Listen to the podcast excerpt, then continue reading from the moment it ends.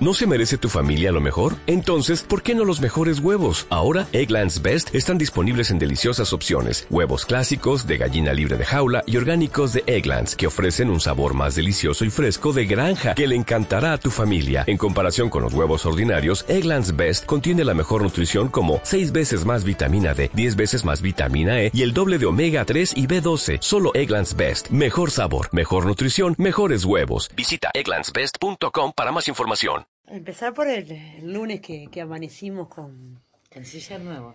Canciller nuevo y además la, la aprobación de, la LUC en diputados después de jornadas maratónicas, este, porque fue realmente todo el fin de semana, lo, lo, seguimos, bueno, por las redes, un poco con todos los comentarios y cómo se iba desarrollando. Pero bueno, como una sensación, un sabor amargo, este, desde la oposición, ¿no? De, de lo que tiene que ver, yo eh, ayer justo tuiteaba y saludaba a los, a los compañeros de la bancada del frente porque creo que hicieron una tarea, de verdad que de compromiso, de, de oposición, de estar, de algunas cuestiones justamente defenderlas, lograr que algunos artículos se sacaran. Pero bueno, pero en definitiva triunfó este ese, ese mega, mega proyecto que no era la idea, que no sé, qué Un instrumento soñado, dijo la calle Pobre. Sí, pero... Desde hace años. Sí, soñado desde hace años, pero... Mm. ¿A qué costo es lo que lo que yo pensaba, porque muchas de las cosas que están ahí, la población va a empezar a tomar conciencia en los próximos meses, cuando se empiece a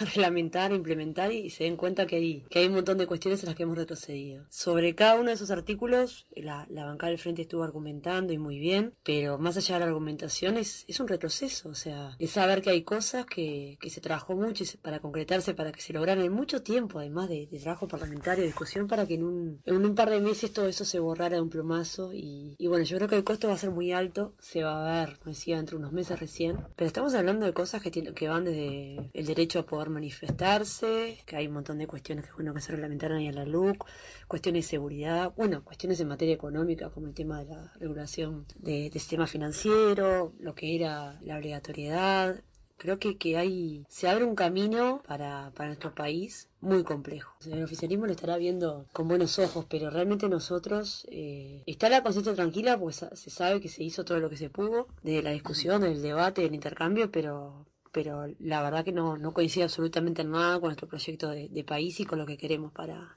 al Uruguay. Ojalá, ojalá que las consecuencias no sean, no sean mayores y ojalá que, que no sea la población la que cobre después los, los platos rotos de toda esta situación. Pero realmente es un momento muy complejo. Y en cuanto a lo de canciller, pues tengo que decir algo. La primera vuelta, pues, después no me va a dar.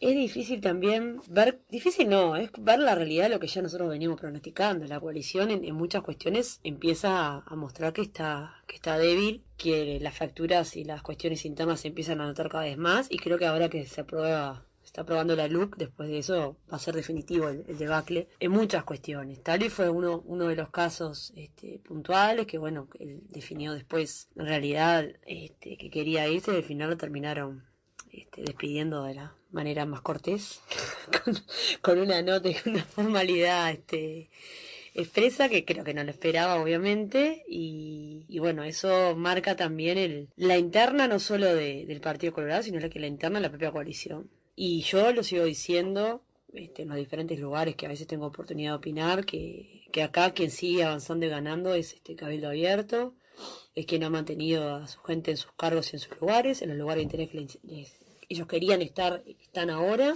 están empezando este, de esos lugares a accionar, a hacer su política, para los que ellos tienen obviamente su, público objetivo, pero en, esta coalición es la piedra en el zapato, pero por otra parte son los que han, para mí son este, hasta el momento los grandes triunfadores este, en esa coalición. Y esta situación de Talvi pone al descubierto, además yo creo, un proceso hacia adelante que, que puede ser difícil también a nivel de otros, de otros ministros y de otros actores dentro de, del panorama político para los que fueron designados por, por, eh, por la coalición, ¿no?